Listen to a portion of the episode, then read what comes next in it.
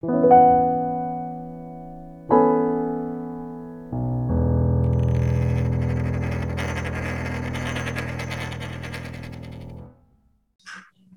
wir begrüßen euch zum 25. Podcast von defi.jetzt. Und da haben wir uns was Besonderes überlegt. Normalerweise interviewen, interviewen wir ja immer unsere Gäste und stellen denen so komische Fragen.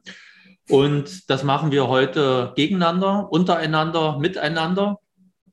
Das heißt, wir werden uns diesen Fragen, die unsere Gäste immer beantworten müssen, werden wir uns selber stellen und unsere Sicht auf die Blockchain, auf DeFi und auf die Welt kundtun.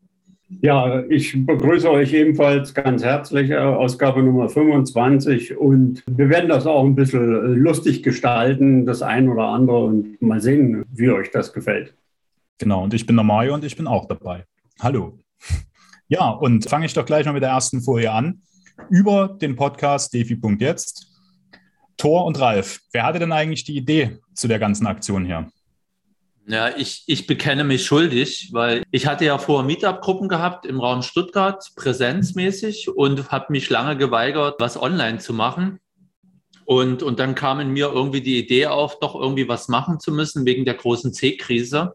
Und ich wollte was gerne zusammen mit dem Ralf machen. Und da haben wir irgendwie gemeinsam die Idee geboren, das über einen Podcast zu machen. Wir wollten ein Videoformat, wollten wir eigentlich nicht machen, weil das auch wieder von der Bearbeitung her ziemlich aufwendig ist. Ja, und so ist das halt mit dem Podcast entstanden. Der Ralf hat halt andere Kontakte als ich in die Kryptowelt und er hat auch einen anderen Blick als ich. Ich komme ja eher aus der Bitcoin-Ecke und eher so aus der Ethereum-Ecke. Das fand ich ganz gut, auch für mich als Ergänzung und für mich halt auch als Möglichkeit in die in das Ethereum-Universum reinzuwachsen?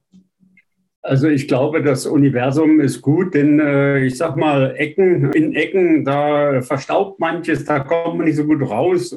Universen oder Welten sind meistens rund. Insofern würde ich schon sagen, äh, dass das äh, Ethereum, die Ethereum-Welt oder die Bitcoin-Welt, dass das runde Dinge sind. Ja, Bitcoin ist definitiv rund, aber wenn ich mir das Logo von Ethereum angucke, dann sehe ich da schon mal auf den ersten Blick vier Ecken. Mikroskopisch gesehen ist auch äh, die Spitze oder eine Ecke rund. Ja? Also das hat mir mal mein Professor an der TU äh, gelehrt. Was war denn eigentlich der Auslöser? Ich habe das gar nicht mehr so richtig auf dem Schirm. Äh, wir wollten eigentlich, ich sag mal, bilden. Ne? Was wollten wir? Ja, die Menschen ein bisschen informieren und ausbilden was sind Finanzen, was ist Geld und was sind dezentrale Finanzen? Das war der, der Hauptnenner, dass wir zueinander gefunden haben. Ne? Ja, ist richtig, ja. Also ich meine, du kommen ja nachher nochmal dazu, ist ja eine auch von unseren Fragen an dich, wieso du das äh, Meetup Saxony quasi initiiert hast und Leittest, musst du jetzt nicht beantworten. So, und das gleiche, die gleiche Intention hatte ich mit meinen drei Meetup-Gruppen in Stuttgart oder im Raum Stuttgart. Gut, einer davon war ein äh, Stammtisch, aber die anderen zwei habe ich immer mit Vorträgen bespaßt und teilweise auch als Marathonveranstaltungen. Also die waren immer vier Stunden lang und da haben sich dann einige auch geäußert, dass ihnen das zu lang sei. Aber wie gesagt, Ziel ist, Informationen zu verteilen, die Leute zu bilden und natürlich auch Fragen zu stellen, zu hinterfragen. Klingt gut ja, und deswegen dachte ich mir dann irgendwann, und dann habt ihr mich ja gefragt, ob ich euch mal in der dritten Folge unterstützen könnte und einfach mal ein bisschen als DeFi-Nutzer oder DeFi-Nutzer euch mal ein bisschen Wissen zu machen. Und dann seitdem bin ich dann irgendwie auch dabei gewesen. Ne? Genau, du durftest in der zweiten Folge Probe hören. und in der dritten Folge durftest du dich gleich produzieren mit deinem Vortrag, den du auch beim Meetup Saxony gehalten ich, ich, Genau, ich glaube, das war der ausschlaggebende Punkt, wo wir gesagt haben, das hat so eingeschlagen und das war so ähm, überzeugend, dass wir gesagt haben, no, wir fragen ihn mal äh, nach dem dritten, nachdem wir dich eingeladen hatten, ob wir das weiter zusammen machen. Und bis jetzt äh, alles gut, alles fein. Äh, die nächsten 25 kommen bestimmt ich würde es mal ein bisschen weiterschleimen, würde sogar sagen, wir haben dich als Know-how-Träger identifiziert, Mario, und deswegen wollten wir dich unbedingt mit an Bord haben. Jetzt muss ich ja gleich mein Licht hier heller drehen, damit man nicht sieht, wie rot ich werde. Ey. Danke, Tor, danke, Tor. ja, und da haben wir im Prinzip aber auch schon gesagt, warum wir den Podcast machen, zur Wissensmultiplikation sozusagen, damit ihr, liebe Zuhörer und Zuschauer, auch bisschen was von uns abbekommt. Und ich muss ganz ehrlich sagen, ich mache es auch ganz uneigennützig mit, weil so auch Reibung entsteht und ich mein Wissen dadurch auch erweitern kann. Also sozusagen auch Danke an euch, dass ich hier mitmachen darf und mein, mein Wissen testen und auch selber auch noch multiplizieren kann. Weißt du denn eigentlich, wie man Reibung in positive äh, Wärme umwandeln kann? In positive Wärme? Na, also mhm. erzähl mal, Ralf, es ist schon ganz also schön spät. Immer dann, immer dann, wenn dein Vorgesetzter dich über den Tisch ziehst und du das Gefühl hast, das ist Nestwärme, dann hat es funktioniert. Okay, okay. Ja, ich habe ein ziemlich gutes Verhältnis zu meinen Chefs. Also da ist, da, ich wäre selten über den Tisch gezogen. Das müsst, die müssten ganz schön stark sein. Okay. Ja gut, ich hätte jetzt gedacht, du streichelst deine Frau, bis richtig heiß wird. Aber okay, hast jetzt eine andere Begründung geliefert, Ralf. Ja. So wie ihr gesehen ja. habt, äh, habe ich schon mal auf die nächste Folie weitergeblättert, wo ihr mich löchern dürft. Wer will von euch anfangen? Oh, der Mario. Na dann. Also, hallo Thor. Thor Alexander. Was ist denn eigentlich, was ist denn dein so dein, dein Ausbildungswerdegang eigentlich? Wie bist du zu dem geworden, was du jetzt bist? Ja, hallo, hallo Mario. so, ja, also ich bin eigentlich Elektroingenieur ich habe Elektrotechnik studiert, hatte während des Studiums in Magdeburg, hatte während des Studiums einen Computerclub gegründet mit einem Westcomputer, mit Atari. Der war sehr erfolgreich. Dadurch hatte ich natürlich auch ungeliebten Besuch bei mir in den, in den Veranstaltungen. Und ich bin aber aufgrund dieser Computergeschichte nach dem Studium in die EDV gegangen, bin Programmierer geworden, bin aber auch nach Süddeutschland gegangen, war in München viele Jahre, habe da gut Geld verdient und habe dann überlegt, was mache ich mit dem Geld. Und so bin ich dann quasi in diese Geldschiene auch mit reingewachsen. Bin eigentlich nicht über die EDV in Krypto reingekommen, sondern ich bin da irgendwie über einen Umweg reingekommen. Ich habe mich mit Wirtschaft beschäftigt, habe Bücher gelesen, Vorträge besucht und so weiter. Habe mich dann mit Geopolitik, mit Finanzen beschäftigt und bin dann irgendwo 2015, 16 irgendwo so in einem Dreh über Bitcoin gestolpert und habe dann versucht, da weiter reinzukommen. Habe das dann später auch studiert an der Uni Nicosia und bin dann da weiter reingewachsen. Habe dann auch mir selber überlegt, ein paar Bücher zu schreiben, ein paar weitere Bücher. So sind jetzt die aktuellen vier Bücher über Krypto rausgekommen und, und das ist eigentlich so mein Krypto-Werdegang. Ich komme, wie gesagt, aus der Bitcoin-Ecke, habe mich da mit Bitcoin, aber auch mit Monero, auch mit anderen Kryptowährungen, aber meistens so UTXO-basiert, also münzbasiert, sage ich eher, äh, beschäftigt und dieses Kontomodell wie bei Ethereum, das war mir ein bisschen suspekt, zumal mir bei Ethereum auch nicht gefallen hatte, dass die geforkt haben, um eine Transaktion rückgängig zu machen und dem Original noch ein, noch ein Bubble dran gebackt haben. Ihr heißt, ihr heißt jetzt Classic und wir nehmen den, den kurzen Namen mal mit. So, und das fand ich nicht so toll. Das war so lange mein Grund, um Ethereum da einen Bogen zu machen. Okay, du bist ein Nerd, bist du sozusagen. Wie bitte? du bist also ein richtiger Nerd, wenn du das so einen Computerclub gegründet und dann und dann äh, weiter mit Technik gemacht. Klingt gut. Okay. Ich hatte auch DDR-weite Atari-Treffen zweimal im, im Jahr gehabt und das war auch immer so ein, so ein Spaß. Ich glaube, in dem einen Clubhaus, wo wir waren, da war nach einer Stunde ist die Sicherung rausgeflogen, weil zu viele Leute da waren. also es war schon, war schon eine interessante Zeit. Gut, äh, konnte denn damals äh, die Staatssicherheit äh, den Atari schon mitschneiden und abhören? Was meinst du? Ja, also ich habe bei mir im Computerclub definitiv einen drinne sitzen. Äh, ich weiß auch, wer es war. Und der hatte mal von seiner, angeblich von seiner Großmutter einen Computer mit Floppy-Laufwerk und Haufen Spiele bekommen. Ich nehme an, das hat die Spasi entweder irgendwo beschlagnahmt oder äh, haben sie gekauft. Und der hat sich aber nicht sonderlich dafür interessiert. Also ich hätte mich super gefreut, weil meine Großmutter mir einen Computer gekauft hätte. Ich musste mir den selber kaufen. So, und später, als ich die Stasi-Akten anforderte, habe ich nur einen Hinweis bekommen, dass von mir zwei Akten äh, geführt wurden. Einmal in Magdeburg, wo ich studiert hatte, und dann da, wo ich aufgewachsen war und nach dem Studium auch wieder hin musste. Aber keine von beiden Akten ist gefunden worden. Und ich weiß aber auch, dass mein Vater überwacht wurde, weil der auch Geheimnisträger war in, in Buna. Das war in der Kapitfabrik, also Buna, wer das vielleicht noch ein bisschen weiß, äh, die hatten Erdölchemie quasi auf Kohlebasis gemacht. Das heißt, Kunststoffe Gummi, also Plaste und Elaste, sind aus Kohlenstoff, aus, aus Koks und Kalk hergestellt worden und nicht aus, aus Erdöl. Und da war ja, wie gesagt, da auch mit auf der Liste. Hm. Ich habe zu Buna und Leuna schlechte Erinnerungen. Dort durfte ich meinen Armeedienst in der DDR verbringen. Igitt, geht. Schlimm, das Schlimmste, wo gibt. Aber egal. Äh, deine Definition von DeFi, der Name unseres Podcasts.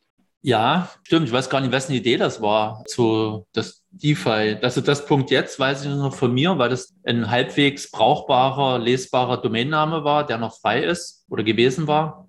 Meine Definition von dezentralen Finanzen ist relativ weit. Ich denke, wenn irgendwo Finanzen dezentral sind und dazu zähle ich aber auch Gold und Silber und dann ist das DeFi. Mhm. Okay. Ich würde sogar das DeFi-Universum über die Kryptowährung hinaus äh, auch mit in den Edelmetallsektor mit reinlaufen lassen. Okay. Das ist aber ganz schön, ganz schön weites Feld. Na, okay. Jeder wächst mit seinen Anforderungen. Würdest du auch äh, sagen, wenn es eine dezentrale Bank mit äh, vielen Filialen wie eine Volksbank in einer ländlichen Gegend gibt, dass das auch DeFi ist? Die Frage ist, äh, die bin ich auch in meinem Buch Dezentrales Geld und auch in der zweiten Ausgabe nachgegangen. Ab wann ist etwas dezentral? So eine Bank ist was Reguliertes. Das hat, eine, das hat einen Kopf, das hat eine Zentrale und das andere sind halt nur irgendwelche Tentakel von der Bank. Das heißt, die Filialen selber sind ja nicht eigenständig, außer es wäre jetzt ein Franchise-Unternehmen. Aber ansonsten eine dezentrale Bank ist eine tolle Idee, aber würde ich eher sagen, eine dezentrale Bank ist Bitcoin. Weil da habe ich meine Werte auf der Blockchain und die ist dezentral zugänglich. Also wenn, wenn du jetzt unbedingt eine dezentrale Bank haben willst und darauf bestehst, aber ansonsten würde ich jetzt Bitcoin nicht als dezentrale Bank äh, bezeichnen, aber könnte man zumindest mal drüber nachdenken. Ja, viele Bitcoin-Maximalisten sagen, äh, Bitcoin ist DeFi weil dezentralisiert. Aber mm, bist du eigentlich ein Bitcoin-Maximalist oder bist du, wie würdest du dich äh, so Bitcoin-zentriert nennen? Oder?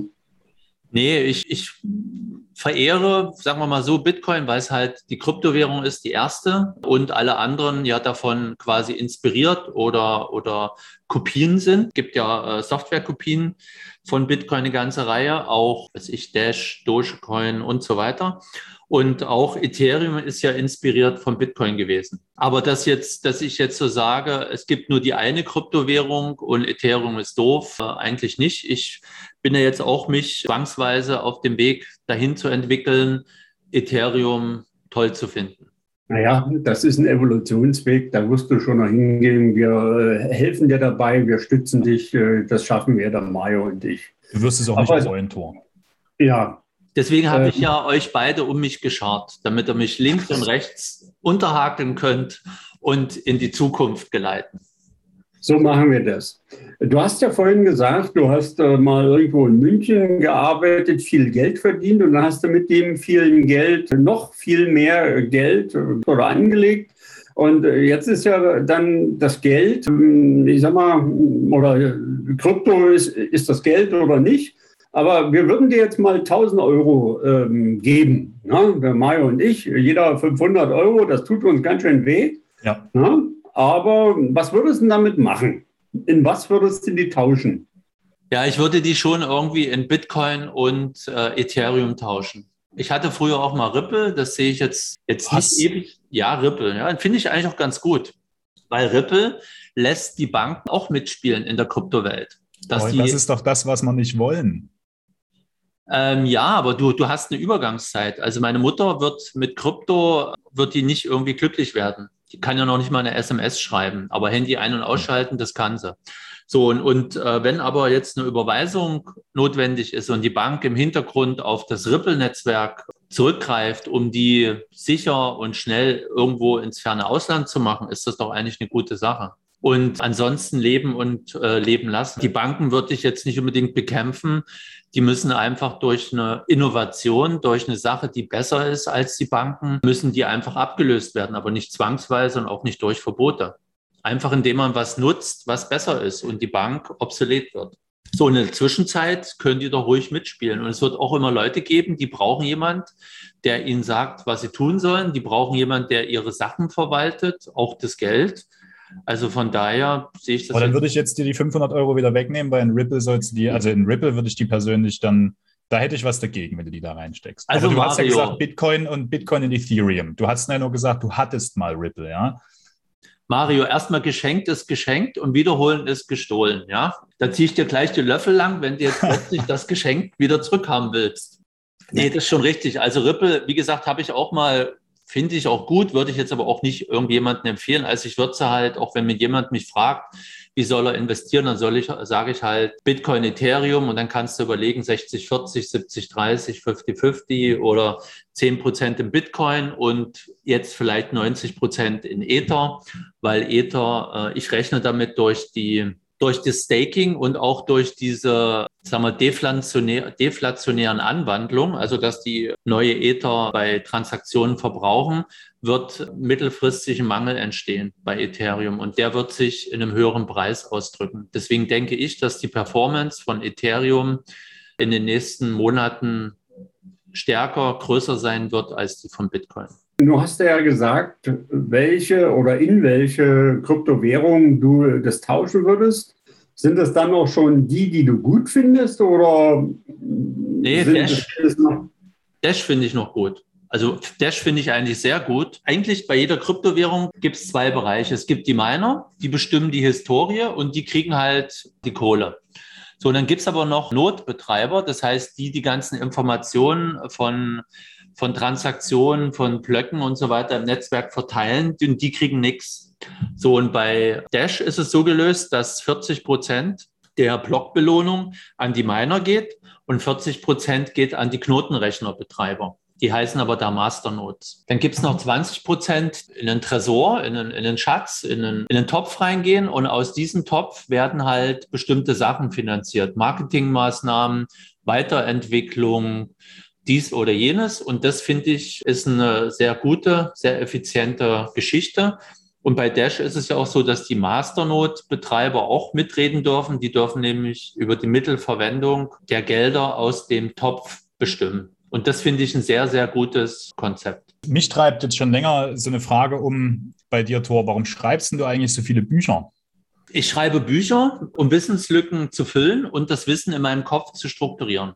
Das heißt, die, die größte Arbeit ist eigentlich da, sich so in Themengebiete einzuarbeiten, Fragen zu stellen, die zu beantworten und das dann niederzuschreiben. Und das, der, der Verkauf der Bücher ist eigentlich dann nur so ein Abfallprodukt, weil in Deutschland mit mit einer, sagen wir, mit Nischenbüchern ist es sehr schwierig, irgendwie reich zu werden. Und der Aufwand, sagen wir den ich da durch den Buchverkauf kriege, das ist so ein bisschen kostendeckend. Weil dann kommt das Finanzamt um die Ecke, dann kommt das VLB um die Ecke und, und dann kommt der um die Ecke und dieser um die Ecke und alle halten sie die Hand auf und wollen noch was. Ja, damit du erfolgreicher wirst, solltest du mal versuchen, äh, dein Buch zu verkaufen und jemanden zu finden, der ein Drehbuch schreibt, um das zu verfilmen. Könntest du dir vorstellen, wie Defi.jetzt oder dezentrale Finanzen äh, verfilmt werden könnte? Hast du da eine Story-Idee? Ich würde eher dann, also das, das Buch ist ja ein Sachbuch, das ist kein Roman. Ich hatte auch mal einen Roman angefangen. Der, der Prolog, die Einleitung war sehr gut. Das, was danach kommt, äh, hat mir da nicht mal so gefallen. So, ich habe eher so die Stärken, Sach- oder Fachbücher zu schreiben. So, und was ich mir eher vorstellen kann, wenn du unbedingt einen Film drehen willst, Ralf, dass wir dann jemanden finden, der die Geschichte der Leute, also von mir aus von uns dreien, wie wir uns im Kryptobereich, was wir da für, Fehler gemacht haben, was wir da für äh, Granaten abgeschossen haben, dass man das vielleicht verfilmt und vielleicht noch ein bisschen mit irgendwelchen anderen Geschichten aufpeppt. Aber so jetzt die, die Bücher selber sind ja eher was für Bildung und weniger Unterhaltung. Also es ist schon ein bisschen Unterhaltung auch mit bei, aber primär stehen natürlich da Zahlen, Daten, Fakten drin. Aber es ist schon ein bisschen auch äh, für dich eine, Selbst, eine Selbstzufriedenheit, sage ich mal, dass du diese Bücher geschrieben hast, ja? Oder? Ja gut, ich habe halt was zum Anfassen. Der eine hat Doktortitel, das habe ich halt verpennt. Ich hätte halt auch promovieren sollen. Das wäre vielleicht auch meine Chance gewesen, an der Uni länger zu bleiben. Und, und ich musste dann den Computerclub ab, abgeben, weil ich weg, weil ich wieder zurück musste in meinen Betrieb. Rückwirkend ist natürlich so ein Doktortitel immer besser als er hat 27 Bücher veröffentlicht und das 28. liegt auch schon fertig da. Mhm. Was denkst du, wird es in zehn Jahren noch Banken geben, so in der Form, wie es sie heute gibt? Also ich denke schon, dass es in zehn Jahren noch Banken gibt. Die werden aber stark reduziert sein. Vielleicht gibt es nur eine Bank, und zwar die Zentralbank. Und dann auch nicht viele Zentralbänke, sondern nur eine Zentralbank weltweit. Ich denke auch durch die Digitalisierung, und da helfen wir Kryptojaner ja auch mit, was ich jetzt eigentlich aber nicht unbedingt positiv finde. Ich bin der Meinung, Digitalisierung ist gleich Überwachung. Zumindest ist das aktuell das, was die Mächtigen, die die Geschicke der Welt bestimmen, damit vorhaben. Es wird zentrale Geldinstitute geben oder ein großes zentrales Geldinstitut mit irgendwelchen Online-Möglichkeiten, aber das Wort Bank, so wie wir es heute kennen, wird ein bisschen noch erhalten bleiben. Und dann benutzen die ja auch alle noch Ripple. Also nee, das glaube ich dann nicht mehr. Dann, wenn du nur noch eine Zentralbank hast weltweit, dann brauchst du keine Überweisung mehr. Da läuft ja alles auf einen Computer. Jetzt haben wir die nächste Frage, die wir ja auch immer stellen. Was kommt denn jetzt eigentlich nach DeFi und dem derzeitigen NFT-Hype-Tor? Da würde ich sagen, da kommt die nächste Frage. Wo wohnt Satoshi Nakamoto? Also sprich, du, du weißt es nicht kannst es dir, also es ist wirklich eine schwierige Frage. Ja. Natürlich, ja. Also das, was der, ich glaube, der Jan Bittner war es, äh, mit den Versicherungen, das fand ich eine ja. interessante Idee. Die greifen wir ja auch auf in einem Blockchain-Café. Ich denke mal, das Thema dezentrale Finanzen wird jetzt noch ein bisschen weitergeritten werden, das Pferd. Und dagegen stehen ja CEFI, zentrale Finanzen. Das heißt, das alte Finanzsystem wird ja nicht freiwillig Platz frei machen. So, und das hängt, ist ja auch wieder der Kampf zwischen digitalen Zentralbankgeld für jedermann und Krypto. Und ein Großteil der Leute ist uninformiert, glaubt das, was in der Presse steht. Von daher werden die vermutlich damit auch recht weit kommen. Jetzt hast du die letzte Frage schon vorgegriffen. Wo wohnt denn eigentlich dieser Satoshi Nakamoto und wer oder was war oder ist er? Ich denke mal, dass er tot ist und ich habe das auch in einem Artikel vom Blockchain-Institut, habe ich das mal erläutert. Also Halfini denke ich nicht, dass es ist, sondern ich denke, dass es Nick Sabo ist. Wenn du die, die Initialen anguckst, SN, Sabo, Nick, ist rückwärts. Und auch viele andere Sachen, viele kleinere Indizien sprechen dafür. Nick Sabo ist eigentlich in Australien äh, aufgewachsen, also er kann britisches Englisch und amerikanisches Englisch er hat übrigens eine E-Mail-Adresse bei gmx.net gehabt, satoshi-n.gmx.net. Das heißt, er kannte sich weltweit schon ein bisschen aus und das ist eher untypisch für reine Amerikaner. Also reine Amerikaner äh, kennen, kennen sich immer nur bis zu den Landesgrenzen aus und, und dann wird es schwierig. Und der ist halt auch ein bisschen in der Welt umher gefahren, gelaufen, gereist. Und er hatte natürlich auch den Intellekt vorauszusehen, wenn er da so die Büchse der Pandora öffnet und ein Geld auf den Markt bringt, was man nicht stoppen kann, dass dann irgendjemand ihn an Kragen will. So, und das ist ja auch mit einigen anderen Krypto-Kreierern passiert. Da ist einer auch mal wegen angeblicher Geldwäsche für 10 oder 25 Jahre verknackt worden in den USA. Und Jetzt mit dem Fluffy Pony haben wir es ja auch letztens gesehen, den einer der Gründer oder Initiatoren hinter Monero, den wurde ja auch versucht, dann irgendwelchen anderen Kram anzuhängen. Und deswegen der Nick Savo hat in weiser Voraussicht gehandelt, dass er bedeckt bleibt und nicht sagt, dass er es war. Aber er war ziemlich lange auch aktiv mit seinem Bitgold und das Bitgold ist dem Bitcoin recht ähnlich und durch die Mitwirkung von Halfini sind ja noch ein paar Sachen dazugekommen. Der Proof of Work Algorithmus, das PGP, also die privaten und öffentliche Verschlüsselung, dieser Mechanismus und so weiter. Jetzt hast du aber gesagt, dass der Satoshi tot ist und der Nick Sabo, der lebt ja aber noch. Lebt er noch? Ich dachte, er ist auch tot. Ich habe gerade eben mal kurz gegoogelt. Der hat. Ach, oh, bitte. Ach nee, doch. Ah nee, okay. Also dann war, ist sein Wikipedia-Artikel nicht ganz aktuell. Ich bin mir nicht sicher, aber ich glaube, ich habe es ich dann irgendwann nicht weiterverfolgt, aber ich denke, dass er irgendwann gestorben ist. Oder zumindest ist er abgetaucht. Okay. Hm, gut. Habe ich jetzt eure Fragen beantworten können, Ralf und Mario? Also ich bin, ich bin befriedigt. Du bist befriedigt. Ja. Ich kann, äh, ich bin auch zufriedengestellt. Dann nennen wir es so. Zufriedengestellt, okay. So, und jetzt fragen wir die Zuhörer, wer von euch beiden ist schwul? Was? Okay. das, das ist die Diskussion, die würde ich, die, die, da lade ich euch alle ein in den Defi-Chat bei, bei Telegram, Defi-Chat. Schreibt doch mal, was ihr so denkt.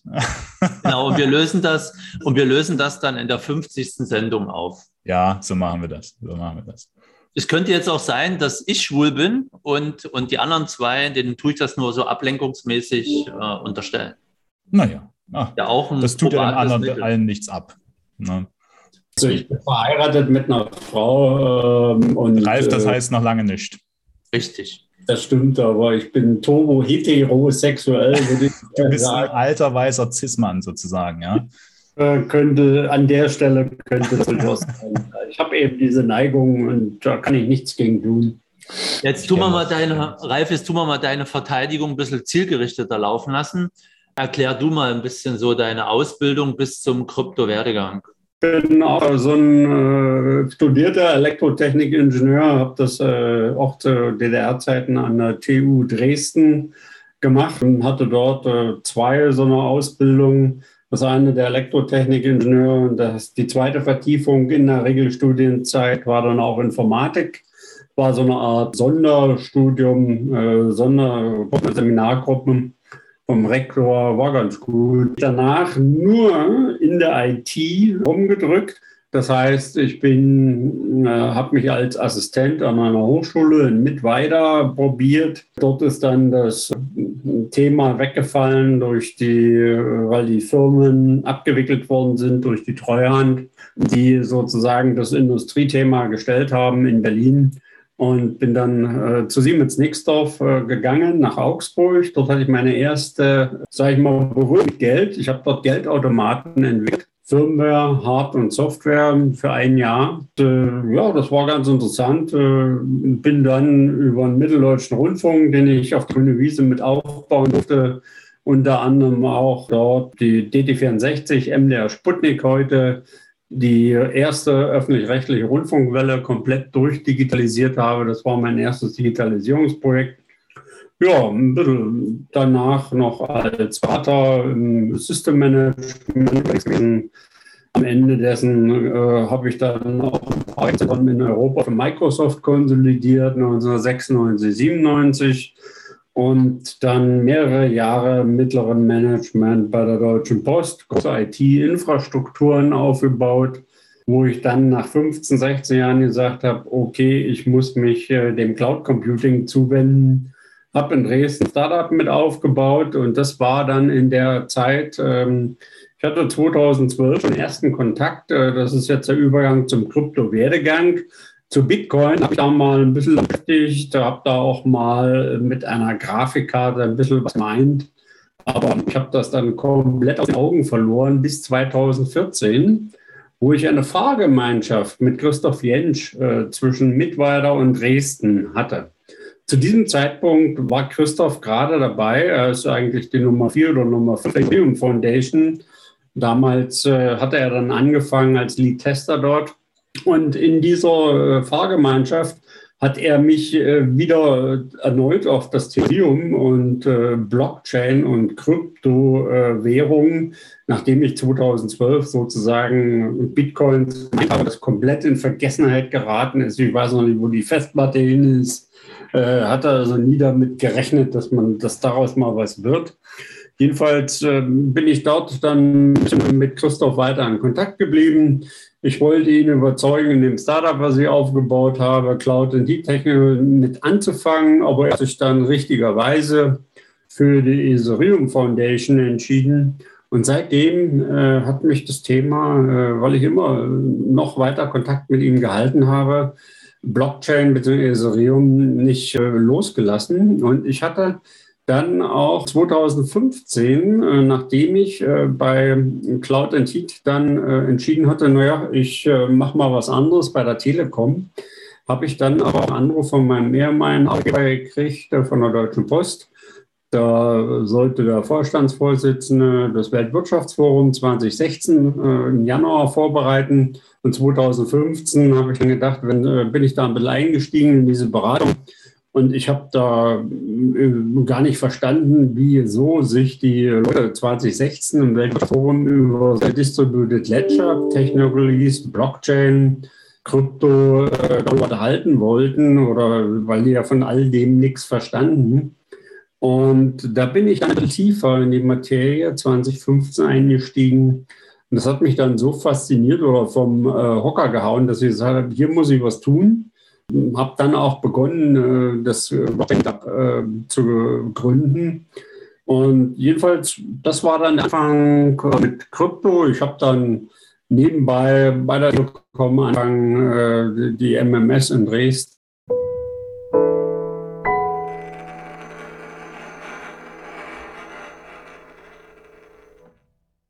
eine kleine Störung. Der Ralf musste sich neu anwählen, anwählen, einwählen. Apropos ja. wählen, naja, sag, gehen wir jetzt nicht drauf ein. Ähm, dann tu mal weiter mit deinem Kryptowerdegang und Ausbildung. Du warst bei 2015 stehen geblieben.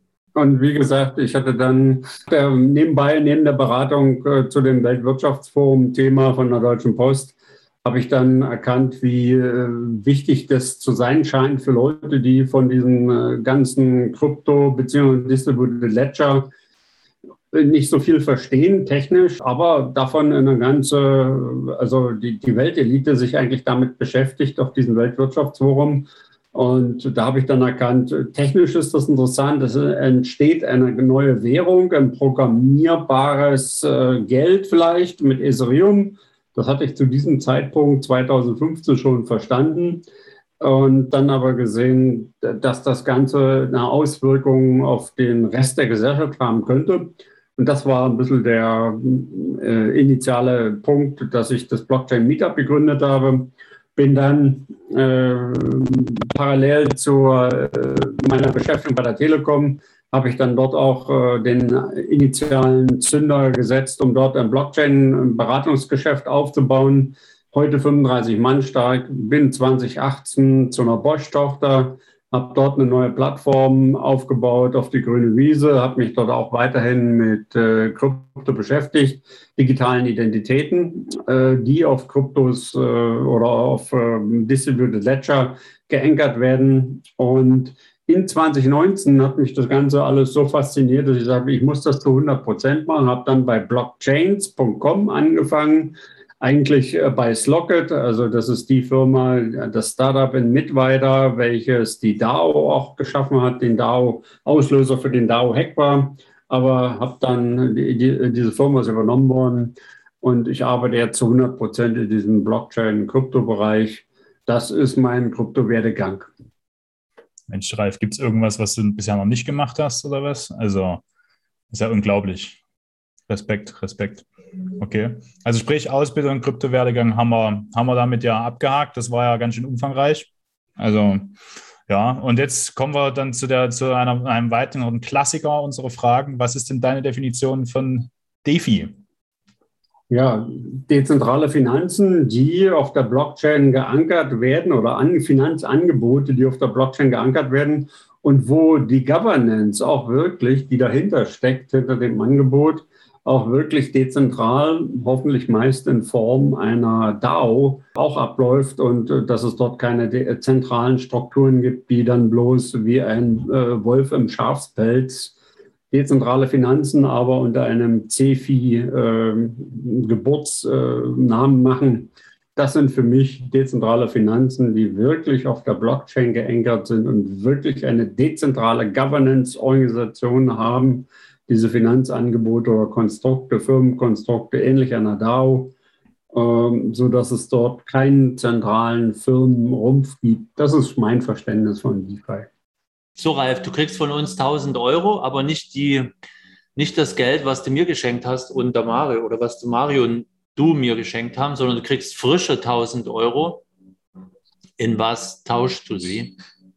Ja, habe ich eine ganz klare äh, Vorstellung. Die Hälfte geht in Ethereum, 10 Prozent gehen in Bitcoin und äh, die restlichen 30 Prozent würde ich dann auf neue Protokolle, die ich faszinierend finde, verteilen und zwar wirklich auf Protokolle, äh, also Token äh, oder Coins, nicht auf NFT, sondern in Mina, Rune und ICP würde ich die restlichen 30 Prozent jeweils auf 10 Prozent aufgeteilt anlegen.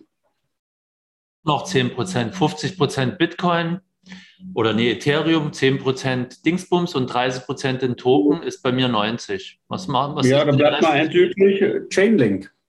Chainlink, aha. Mhm. Na gut. Welche Kryptowährung findest du gut und warum? Ja, das sind äh, die, die ich schon gesagt habe, äh, wo ich auch anlegen würde. Also äh, 50 Prozent in Ethereum deswegen, weil es für mich nach wie vor die Blockchain-Technologie ist, die äh, die meisten Funktionalitäten in sich vereint. Also sie ist äh, mehr oder weniger sehr gut programmierbar. Bitcoin ist auch programmierbar, aber nicht so gut. Und wirklich dezentral, das äh, wird sich meiner Ansicht nach jetzt mit dem Ethereum 2 auch durchsetzen. Und ich finde eben äh, die Mina-Chain äh, oder das Mina-Protokoll extremst gut.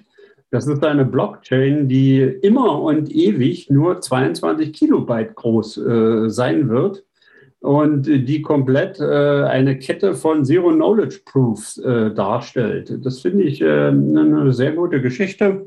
Könnte sein, dass sich Ethereum vielleicht auch mal in die Richtung entwickelt und äh, dem, äh, dem ganzen Zero-Knowledge-Proof-Kram, äh, dem, äh, in dem sehe ich eine große Zukunft in dieser Verschlüsselungstechnologie. Ja, und dann denke ich, äh, was ich schon sagte, Bitcoin als die Mutter aller Kryptowährungen, ganz klar.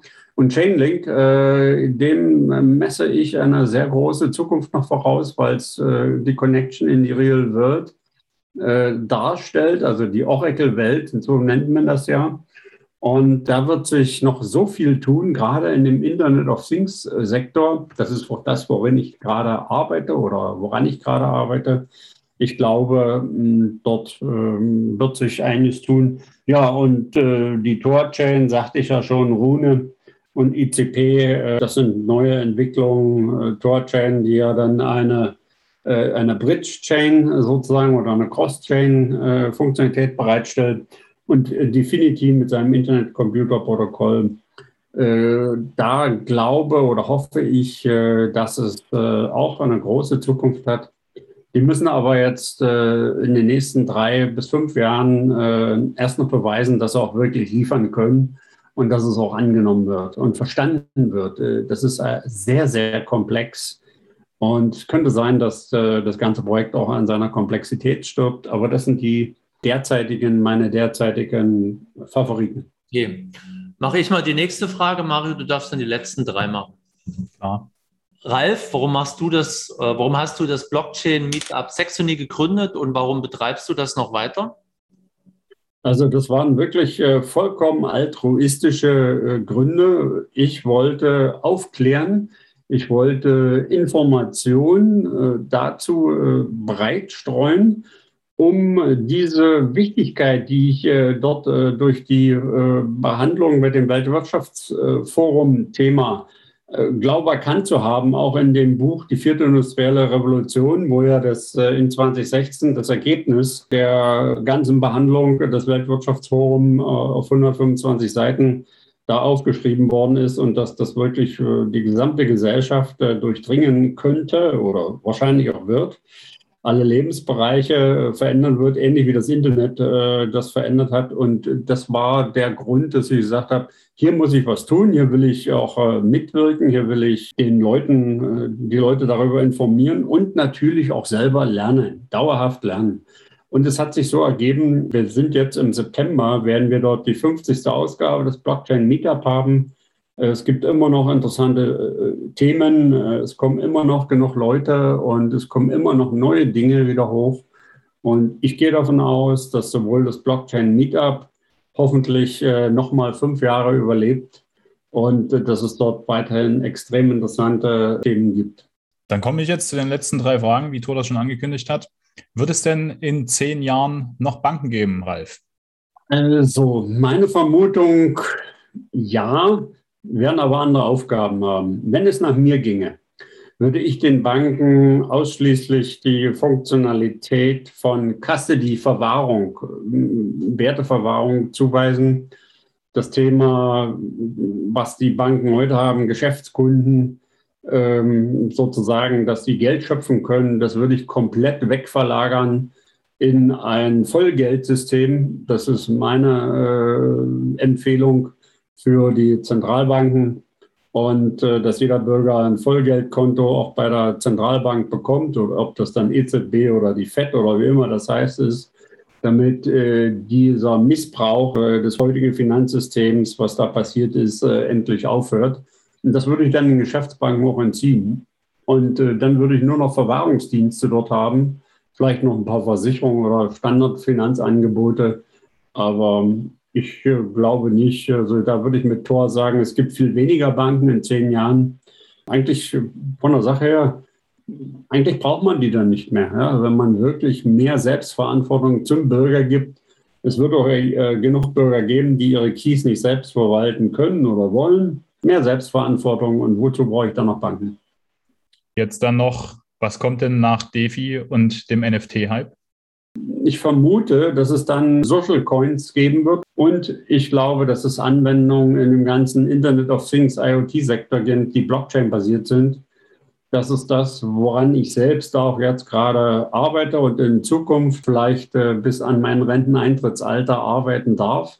Also wirklich Anwendungen, wo es darum geht, äh, Internet of Things Daten gut darzustellen, mit Wertübertragung, mit Identitätsmanagement kombiniert, auch für Maschinen. Und äh, dass man dort digitalisierte Abläufe, Ende-zu-Ende-Verschlüsselung schafft. Das ist meine Vermutung. Wenn du das jetzt sagst, das ist also das Träumchen von IOTA, ja, oder? Die versuchen doch diese. Äh, es, ist, es ist viel mehr. Äh, es ist viel mehr. Äh, es ist letztendlich, wenn man so will, könnte man sagen, wenn man die Maschinen mit einbezieht, ist es ein äh, Blockchain-basiertes Society Operating System, wo man sich alles drin vorstellen kann. Das hängt auch ein bisschen äh, mit der Idee und Vision, die der Firmengründer, für die ich gerade arbeite, Jeffrey Burns, Blockchains, äh, gegründet habe, der dort in der Smart City auf die grüne Wiese Blockchain-basiert aufbauen will. Daran darf ich mitarbeiten zurzeit. Es wird ein paar Jahre dauern. Ich glaube auch, dass die Welt dadurch gerechter werden könne. Und ich hoffe natürlich, dass dadurch keine neuen Oligopole entstehen oder Monopole, so wie wir es heute sehen, in, äh, bei den digitalen Plattformen. Es ist ein Versuch. Ob der Versuch gelingt, wir werden es sehen. Okay. Jetzt muss ich dich ganz noch kurz nochmal fragen, was verstehst du unter Social Tokens, Ralf? Social Token, dass äh, solche Sachen wie äh, die heute äh, als Social Media in Facebook, WhatsApp ablaufen, dass die ähnlich wie Steam mit dann äh, auf solchen Plattformen äh, okay. abbauen. Die ersten größeren Plattformen versuchen sich dahin zu bewegen. Facebook will Diem einführen und mit seiner Marktmacht 2,8 oder 2,9 Milliarden Nutzer diese Daten auch äh, monetarisieren. Twitter will jetzt äh, einen mit Square, mit der Square-Tochter dort äh, auch was Blockchain-basiertes aufbauen. Und dort äh, könnte ich mir vorstellen, dass es ein, als Zwischenstation dort äh, sozialisierte, krypto, kryptobasierte Plattform, Social-Media-Plattformen gibt. Und dann jetzt die, die letzte Frage. Wo wohnt ja, denn eigentlich? Das, das, ist ganz klar. Der wohnt in 09648 mit weiter am Markt 16. Ah. Ich habe dort schon die, erinnert euch, die Fotos, die kann ich nochmal liefern. Da gibt es ein Adressschild, da steht Natoshi Sakamoto drauf. Und innen drinnen, der wohnt dort zusammen mit Hal Finney. Äh, innen drinnen gibt es dann auch den Postkasten beschriftet. Also das ist ganz klar, die wohnen beide zusammen äh, in Mittweida am Markt 16. Das müssen wir jetzt dann fast schon äh, schwärzen und äh, zensieren, dass die NSA den da jetzt nicht weggefangen, wegfangen kommt. Ne? Also. Ach, der hat sich selbstständig gemacht, der hat sich von sich selber getrennt, glaube ich, und äh, der ist nicht auffindbar dort. Der ist okay. überall und übrigens wie Schrödingers Katze. Mhm, okay. Na gut. Dann Thor, hast du noch eine Frage an Ralf? Nee, eigentlich nicht. Aber ich denke mal, jetzt tun wir die nächsten Fragen an dich stellen. Ich wäre schon ganz Ach. nervös, du. Ja, das denke ich mir. Ja, hast schon ganz feuchte Finger. Ja. Deswegen hast du nicht mehr im Bild. Erzähl mal ein bisschen was zu deiner Ausbildung und wie bist du zu Krypto gekommen, Mario? Ja, ja.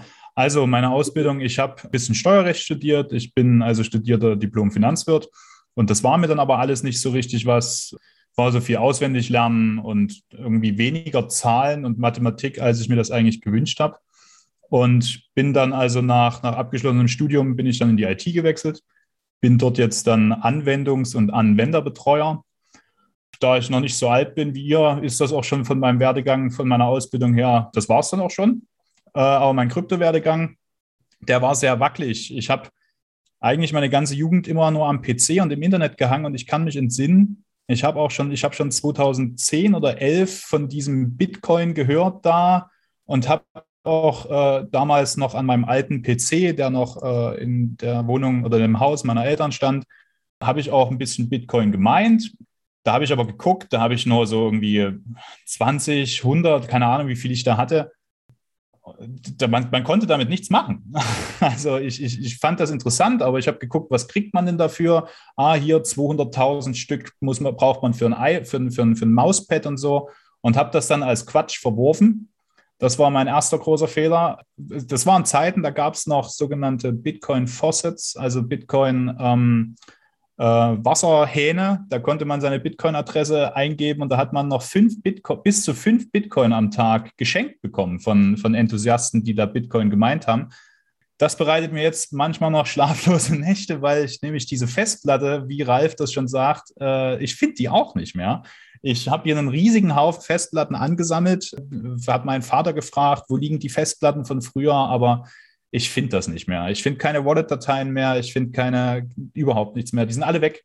Also sprich, die Bitcoins, die ich gemeint habe, die machen eure Bitcoins jetzt wertvoller, denn der Zugriff darauf ist verloren. Ja. Ein Tipp äh, ging mir ja genauso. Äh, weiteres Suchen ist nur vergeudete Lebenszeit. Guck nach vorne. Ja. Und kann ich auch allen, die uns zuhören, nur geben. Äh, es sei denn, Sie sehen wirklich gute Chancen, da noch was zu finden von dem, wenn man mal Bitcoin gemeint hat, aber es ist aussichtslos und man zermartert sich nur den Kopf, guckt nach vorne und Mario macht du das genauso. Ja. Ralf, ich muss dir widersprechen. Es ist nicht aussichtslos, sondern beteiligt euch an unserem Vulcano-Mining-Projekt. Ah, oh. Da hat er recht, ja. Ah, okay. Naja, also und, und dann, äh, dann habe ich das wieder verworfen, dann war das weg, dann, dann äh, ich, war ich mit dem Studium beschäftigt. Dann habe ich äh, nochmal noch mal davon gehört, als hier Mount Gox untergegangen ist.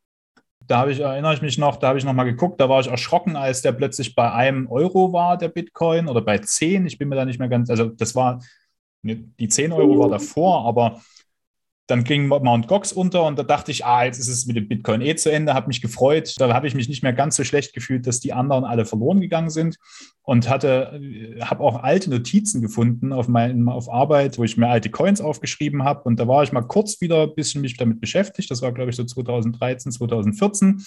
Aber auch da habe ich wieder das alles aus den Augen verloren, weil wieder andere Sachen wichtiger waren. Und ich mir dachte, ah, jetzt ist das schon so teuer, jetzt lohnt es sich eh nicht mehr einzusteigen. Dann 2017 bin ich dann wieder auf Krypto gekommen, als, äh, als Ethereum gerade so im Gespräch war. Das ist ja schon seit 2016, wenn ich mich recht entsinne, im Gespräch gewesen. Und da, da lag ich gerade so, äh, so rum und habe gesehen, ah, guck mal, Ethereum bei 30 Euro. Vielleicht solltest du da mal ein paar kaufen. Das, das war Anfang 2017, da habe ich es dann wieder nicht gemacht und da kam dann, wer sich erinnert, ging ein ziemlicher Run dann los Richtung Mitte 2017 und da habe ich mich dann mit einem Kumpel abgesprochen. Da wollten wir uns dann Grafikkarten kaufen, um, um Ethereum Mining zu betreiben. Und da waren die aber gerade alle vergriffen und da habe ich ganz lange geguckt und da habe ich mich mit dem, dem abgesprochen, jetzt, jetzt hauen wir mal beide ein paar tausend Euro zusammen und kaufen uns jetzt mal hier Grafikkarten, weil es da gerade bei Amazon welche im Angebot gab. Die waren aber so lange nicht lieferbar, dass ich gesagt habe, komm, so jetzt mal auf gut Deutsch drauf geschissen. Jetzt, jetzt äh, breche ich diese, diese Bestellung ab und jetzt kaufen wir uns einfach mal irgendwelche Kryptowährungen und gucken mal, was passiert damit. Und da muss ich ganz ehrlich gestehen, da war meine erste Kryptowährung, die ich gekauft habe, war Ripple. Da ist die gerade auf 13 Cent gestiegen, der Ripple, und dann habe ich die bei 21 Cent wieder verkauft, ungefähr zwei Wochen, bevor das dann auf 2 Euro gestiegen ist. Äh, aber seitdem dachte ich mir dann, hey, jetzt mache ich mal Krypto und jetzt beschäftige ich mich auch mal mit damit, damit und ich höre auch damit jetzt auch nicht mehr auf. Denn ich habe es 2010, 2011 verpasst, ich habe es 2013 verpasst. Jetzt bin ich dabei und seitdem beschäftige ich mich damit und bin dann auch beim, beim Ralf mit in den Meetup gekommen und fand das gut. Seitdem bin ich dabei und jetzt bin ich hier. Ja, da, das spricht ja dafür, dass du da noch eine riesengroße Karriere vor dir haben wirst, ja? Na, mal gucken, mal gucken. Du wirst dann vielleicht stellvertretender Finanzminister für Kryptowährung oder so zuständig. Also, Nein, für Vulkano-Mining. Für Vulkano-Mining. Mensch, in irgendeinem Bananenstaat dann. Richtig. Er macht hm. erst dann stellvertretender Tokenausgeber. Ja, ja, Emittent sozusagen, Token-Emittent. Aber da wird schon die BaFin schon wieder schwer, äh, schon wieder äh, feinhörig. Und äh, für, für in Deutschland, um da Finanzminister zu werden, da ist mein Parteibuch nicht gut, nicht dick genug. Und außerdem, ja, nee, die, die Ambition habe ich auch gerade gar nicht. Aber okay, ja, bloß in Deutschland gibt es wenig Vulkane. Das Vulkano-Mining werden wir wahrscheinlich ein bisschen woanders äh, ja. durchführen. Vielleicht äh, machen wir dazu mal eine extra Folge. Ich kann nur so viel sagen, äh, den Tor haben wir ja schon nach äh, Mittelamerika geschickt. Ich lasse gerade meine Beziehung spielen. Äh, auf Kamtschatka gibt es auch die meisten aktiven Vulkane und oh. da kennt man den Go Gouverneur noch früher aus guten Zeiten, als wir noch Wodka getrunken haben. Und äh, in Indonesien, da war ich auch, da kann ich mal ein Video rumschicken an einem Vulkan, in den habe ich aktiv äh, in einen aktiven Vulkan reingeguckt und gefilmt. War interessant. Das ist der Bromo. Ähm, da kann man sogar Wasser reinschütten und ja, schauen wir mal. Aber jetzt weiter zu dir. Aber was ist deine Definition von DeFi, wenn du mit dem Krypto-Werdegang schon durch warst? Ja, stimmt. Das hatte ich ja alles, das hatte ich in einem gemacht. Meine Definition von DeFi ist im Prinzip so eine, so eine Demokratisierung des Geldes. Also was vor allen Dingen dieser Spruch Cut the Middleman und also sprich äh, schaltet die Mittelmänner aus, geht vor allen Dingen darum, dass jeder für sein Geld selber verantwortlich ist und jeder ist seine eigene Bank. So richtig ging das mit dem DeFi ja letzten Sommer. Das war ja der DeFi-Sommer letztes Jahr, so im August. Und alles, was da so passiert ist, das ist für mich reinstes DeFi. Also sprich, worüber wir auch schon gesprochen haben, so Yield Farming und Borrowing und Lending. Also alles das, was normalerweise in diesem regulären alten System nur mit Banken funktioniert, wo dir irgendjemand sagt, nee, du kriegst einen Kredit oder du kriegst keinen Kredit. Das ist für mich DeFi, denn das funktioniert ohne Banken im Internet. Man braucht nur einen Internetanschluss und kann bei DeFi mitmachen. Und das ist so meine grobe Definition von DeFi. Hm. Übrigens, Ralf, am Promo war ich auch. Sonnenaufgang genießen und da stank es aber ziemlich nach Schwefel. Genau. Und laut war es. Wenn du oben bist, da auch oben da am Rand lang gelaufen oder warst du bloß unten? Nee, nee, nee, ich war oben am Rand, da war es aber nicht laut. Aber kommen wir mal wieder zurück zum Thema hier. Aber Kamtschatka ist gut. Du bekommst von uns 1000 Euro, Mario. Ja. In was tauschst du sie? Tja, also zum Zeitpunkt da jetzt gerade würde ich sie erstmal äh, in eigentlich in den US-Dollar-Coin legen, weil ich mir noch nicht ganz so sicher bin, was ich kaufe, weil ich auch noch nicht ganz so sicher bin, wo der, wo der Kurs hingeht. Aber da das eine sehr unbefriedigende Antwort ist, also diese US-Dollar-Coins würden dann natürlich nicht nur auf meiner Wallet liegen, sondern da würde ich dann natürlich zur AFE oder so gehen und würde die dann für vier bis sechs Prozent jährlich anlegen und Zinsen generieren. Denn das ist ja das Schöne. In DeFi gibt es ja überall noch Zinsen. Das ist ja das, was die, was die eure Hausbanken euch nicht mehr so anbieten. Aber ich würde sagen, jetzt in Bitcoin würde ich es nicht legen. Ich würde es jetzt in solche, solche auch neueren Projekte, wie zum Beispiel, ich habe jetzt letztens von Spell gelesen. Davon weiter weiß ich aber nur, dass es gut sein soll. Da weiß ich nicht so wirklich, was es macht. Ich würde es noch in, in WU, WOO legen. Das ist, eine, das ist eine Börse, die sehr tiefe äh, Liquidität anbietet. Äh, vielleicht noch ein bisschen was in Rail. Davon habe ich äh, letztens schon beim Alex Arnacho bei dem Podcast geredet. Die wollen im Prinzip einen Smart Contract aufbauen, der jede Interaktion mit irgendeinem anderen Smart Contract anonym macht. Und weiter würde ich das jetzt auch erstmal nicht streuen, sozusagen. Aber ich würde sozusagen nicht in den oberen Top 100 bleiben, weil mh, mm, da ist das, das, das wächst zwar auch noch, ja, aber das meiste Wachstum ist natürlich immer in diesen unteren in den unteren 100, also unter den Top 100 sozusagen zu erwarten. Ne? Und da, da ich halt Geld sehr geil finde und äh, mir es um, ums Wachstum vor allen Dingen von diesen Token geht, eher so in diese Projekte. Äh, wird es in zehn Jahren noch Banken geben? Was ist da deine Meinung? Auf jeden Fall, ja, wird es noch geben, denn die werden sich äh, ganz hart an ihre Macht krallen, die sie zurzeit haben und äh, beziehungsweise Geld. Banken haben natürlich unendlich viel Geld. Ich meine, das ist, die haben ihr eigenes Geld und dann haben die noch unser Geld. Und Geld ist Macht und Macht lässt sich nicht so leicht aus der Hand geben, beziehungsweise das werden die auch nicht so machen, die werden sich da dran krallen. Es wird die aber wahrscheinlich nicht in der Form wie heute geben, sondern ich habe es ja, äh, ich glaube, Ralf, hattest du das erzählt in dem Jahresrückblick von der Schweizer Bank, die da jetzt auch schon äh, Ethereum-Staking anbietet. Ne? Die werden ihre Geschäftsmodelle umstellen und irgendwann wird es dann halt so, dass, sie dann, dass du dann auf dein Konto legst du halt Geld rein und dann staken die das irgendwo und generieren da für dich vielleicht Zinsen. Also die staken das dann in irgendeinem, in irgendeinem Protokoll, in irgendeinem DeFi-Protokoll und dann wird es halt vielleicht so eine Hybrid, so ein Hybrid geben. Da machen die was, da machen die ihr, ihr normales Geschäft vielleicht noch von heute und dazu machen die noch so irgendwas mit Krypto. Es wird auf jeden Fall noch Banken geben, ja. Und hat, hat der Ralf natürlich eine Frage ausgelassen, welche Krypto, wollte ich gerade sagen. Welche Kryptowährung findest du gut? Aber die Betonung liegt jetzt auf Kryptowährung, jetzt nicht auf Kryptoassets. Ne? Also jetzt keine, keine ETH-Token, die da irgendwie rumkruschen, äh, sondern richtige Währung.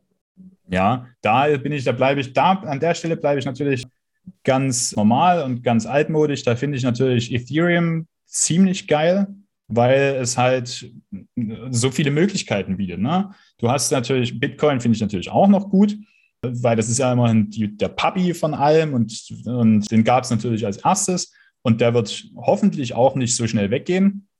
Aber das, was Ethereum da leistet und was bietet mit der, mit der Programmierbarkeit und mit dieser äh, Turing-Komplettheit, dass du da Code ablaufen lassen kannst im Internet, den du mit einem Token bezahlst und der ist einfach sicher und mit dem alleine, was man alles machen kann, alleine, was, die, was wir schon gesagt haben, was DeFi alles, alles umfasst, das, da kann, da ist einfach Ethereum meine, meine absolute Lieblingswährung. Und eben aus den Gründen, wegen dieser Macht, die es in unsere Hand zurückgibt finde ich Ethereum am allerbesten. Ja, was kommt nach DeFi und NFTs, deiner Meinung nach? Hm. Auch, eine, äh, auch sehr schwierig. Das ist die Frage, vor der ich am meisten Angst hatte bisher, weil ich das schlecht ab, weil ich das auch schlecht abschätzen kann. Ich denke, dieser, dieses derzeit, was derzeit passiert, wird erstmal noch eine ganze Weile so weitergehen. Also dieser, dieser DeFi-Hype und dieser Run da, der da stattfindet, gerade und auch ob dieses mit dem NFTs so hart weitergeht wie jetzt, wo irgendwelche JPEGs von, von Stein für 150.000 Dollar im Internet verkauft werden, da bin ich mir nicht ganz sicher, aber auf jeden Fall, DeFi geht noch so lange weiter. Was danach kommt, das wage ich mir gar nicht vorzustellen, sagen wir es so. Also habe ich leider habe ich keine Antwort für euch. Gut, wo wohnt dieser Satoshi Nakamoto? Was denkst du? Ich habe da, da gibt es so eine, oder gab es so eine schöne Doku auf Netflix, aber ich glaube, die gibt es mittlerweile im Internet kostenlos. Die nennt sich Banking on Bitcoin. Da geht es, das ist so eine schöne Dokumentation über die ganze Entstehung von, von Bitcoin und auch, da geht es auch, wie du sagtest, Tor, um den Nick Sabo und um Bitgold und diese ganze Entstehungsgeschichte. Ich denke äh, auch, dass es eigentlich eine Gruppe an Menschen waren, die sich das, die sich das ausgedacht haben. Und ich hätte jetzt eigentlich gesagt, das ist der Hal Finney gewesen, vor allen Dingen so federführend, der das, der das sozusagen die Fäden hat zusammenlaufen lassen von dieser Gruppe an Menschen, die das entwickelt hat. Wer da noch alles? Der Nick Sabo war auf jeden Fall, hatte seine Finger bestimmt auch damit im Spiel. Aber wo er wohnt, in uns allen, würde ich sagen. In allen, die hier bei Bitcoin mitmachen. Äh, es geht ja am Ende auch nicht, wer das war und wo der ist, sondern es ist einfach, es ist da und es ist, eine unglaubliche Leistung, die der vollbracht hat, dieses System da zu erstellen und dass das schon seit, seit elf Jahren oder seit zwölf Jahren einfach schon durchläuft und dass wir in eine, Time, in eine Zeitlinie geraten sind, in der Bitcoin eine Wichtigkeit erhält, in der jeder auf der Welt dieses Ding kennt und in der es einfach Zehntausende Euro oder Dollar wert ist. Also. Too big to fail, ne? Too big to fail, ja. Hoffentlich. auf Holz also, geklopft. Ne? Man könnte halt sagen, Satoshi Nakamoto ist ein Spirit, ein Geist. Ja, genau. Das ist der Geist der, der, der Dezentralisierung und gegen, die, gegen das Establishment. Das ist ja das, was er vor allen Dingen auch äh, in seinem Genesis-Blog da reingebrannt hat im Prinzip mit dieser, äh, dass es, dass es vor allen Dingen ja entstanden ist nach der Finanzkrise da 2009. Es ist vor allen Dingen gegen das bestehende System und das, das ist ein Geist, der, der nicht so schnell klein und tot zu kriegen ist. Äh, ich denke, dass wir uns jetzt heute mit der Ausgabe 25 mal selbst vorgestellt haben. Wir wollen aber äh, noch einen Ausblick geben auf was kommt demnächst und in den nächsten 25 äh, Ausgaben. Ja. ja. Bloß die Folie ist leer. Also Ralf. Die Folie ist leer, aber das machen wir aus dem Gedächtnis, weil wir sind ja alles, wir sind ja drei schlaue Köpfe. Es wird ja, erstmal muss ich sagen, falls ihr noch Fragen habt an uns ne, und euch noch auf, auf dem Herzen brennt oder wir irgendeine Frage jetzt nicht gut genug äh, beantwortet haben, dann bitte defi-chat in Telegram oder auch, ich habe das auch bei freigeschalten, bei, bei Spotify kann man uns auch Sprachnachrichten schicken, die wir dann hier auch einspielen können und direkt beantworten können. Also immer her damit, das schon mal zum Ausblick. Aber die Folgen, die ihr noch geplant habt, Thor und Ralf, legt mal los. Ja, ich denke, dass wir demnächst dann auch eine Folge zu dezentralen Versicherungen äh, vielleicht haben werden und äh, dann auch das Thema Zentralbankgeld, also programmierbares bzw. Zentralbankgeld, CBC, also Central Bank Digital Currency. Und äh, ich kann mir auch vorstellen, dass wir zu dezentralen Finanzen und IoT äh, demnächst in den nächsten zehn Folgen etwas machen können. Und ich bin dran an Tokenisierung. Das ist so mein Lieblingsthema.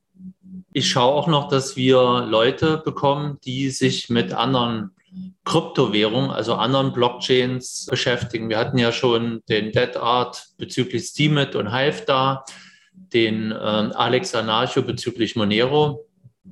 Ich kenne auch noch ein paar Leute, die Dash oder Cardano machen und die, denke ich mal, werde ich auch mal anfragen in den nächsten Wochen, Monaten. Und sicherlich bis Ende des Jahres wird das eine oder andere Gespräch zu diesem Thema auch mit zustande kommen. Und die können wir dann natürlich dann auch wieder mit unseren Fragen löchern und können checken, ob auf deren Blockchain-Ökosystemen auch dezentrale Finanzen, so wie es bei Ethereum möglich sind, äh, auch möglich ist. Und dann steht ja auch noch der zweite Teil mit dem Professor Dr. Markus Büch aus der steht noch länger aus. Und ich habe ja. so die Befürchtung, dass der noch länger ausstehen wird. Aber lang, was lange währt, wird endlich gut, oder so war doch dieses Sprichwort, oder? Und ja. ich persönlich bin noch an einem, an einem, an einem Bitcoin-Maximalisten dran, der der Meinung ist, im letzten Gespräch, das ich mit ihm geführt habe, der Meinung ist, Ethereum braucht man gar nicht, denn Smart Contracts kann man auch in Bitcoin abbilden. Und das könnte man alles, diese ganzen Sidechains, die es in Ethereum gibt, bräuchte man gar nicht. Und das finde ich ein sehr interessantes Thema. Den versuche ich auf jeden Fall auch noch für uns hier zu akquirieren, dass der uns auch mal in diese Bitcoin Decentralized Geschichte, was Lightning-Netzwerk und äh, RGB, so eine Programmiersprache, mit der dann äh, Smart Contracts zur Verfügung stehen könnten, sich da ein bisschen auskennt. Also ihr könnt auf jeden Fall gespannt sein. Wir haben noch einiges geplant für euch und es bleibt spannend. Die nächsten 25 Folgen werden genauso schnell vorbeigehen wie die, die ersten 25. Ich denke mal, das war ein gutes Schlusswort, Mario. Und wir verabschieden uns von euch. Also bis zum nächsten Mal. Bis dann. Wiederhören. Uns treu. Bis dann.